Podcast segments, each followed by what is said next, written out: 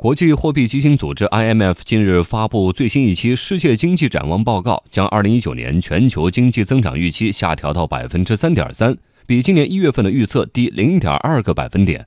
同时，值得关注的是，在全球的主要经济体中，只有中国被上调了今年的经济增速预期，由百分之六点二上调到百分之六点三。详细情况来听央广记者刘百娟的报道。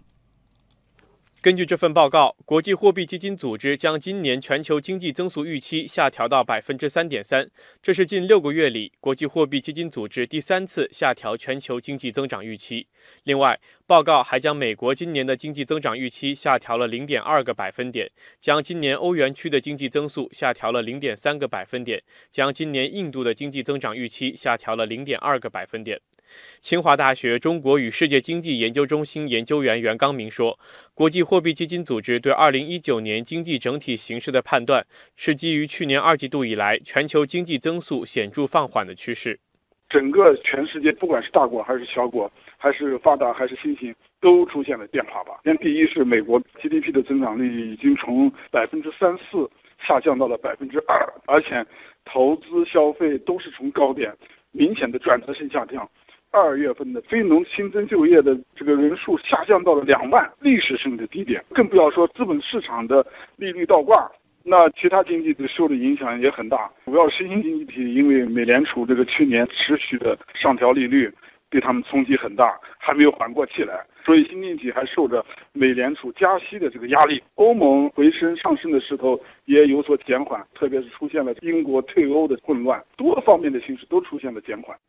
不过，在一片经济增长趋缓的担忧中，国际货币基金组织将今年中国经济增长预期上调零点一个百分点到百分之六点三。中国成为全球主要经济体中本次唯一一个被上调经济增速预期的国家。国际货币基金组织认为，中国的经济政策正在逐渐起效，经济增长也将在今年下半年提速。袁刚明说，在中国正在实施的一系列积极财政政策中，更大规模的减税降费是促进经济增长最有效的手段。减税在当年的情况下，那是一定会产生刺激性回升效应的。所以，减税降费是调高中国经济的这个上升的最重要的一个原因。我们对中国经济今年的看法也是这样的。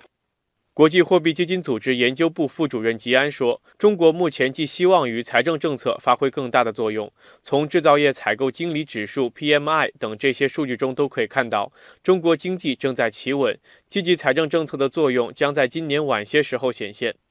虽然2019年年初全球经济增长疲软，但国际货币基金组织预计，全球经济有望在今年下半年逐步反弹。国际货币基金组织解释，随着美联储释放出更加宽松的货币政策立场，欧洲央行、英国央行、日本央行等全球主要央行目前采取更为耐心的货币正常化步伐。部分国家采取了经济刺激措施，对金融状况的放松起到了支撑作用，并促进更多资本流入新兴市场，这都将使全球经济活动受益。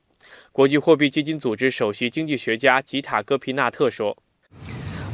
预计到二零二零年以后，全球经济增长将稳定在百分之三点五左右。这主要得益于中国和印度的经济增长，以及两国在世界收入中所占比重不断上升。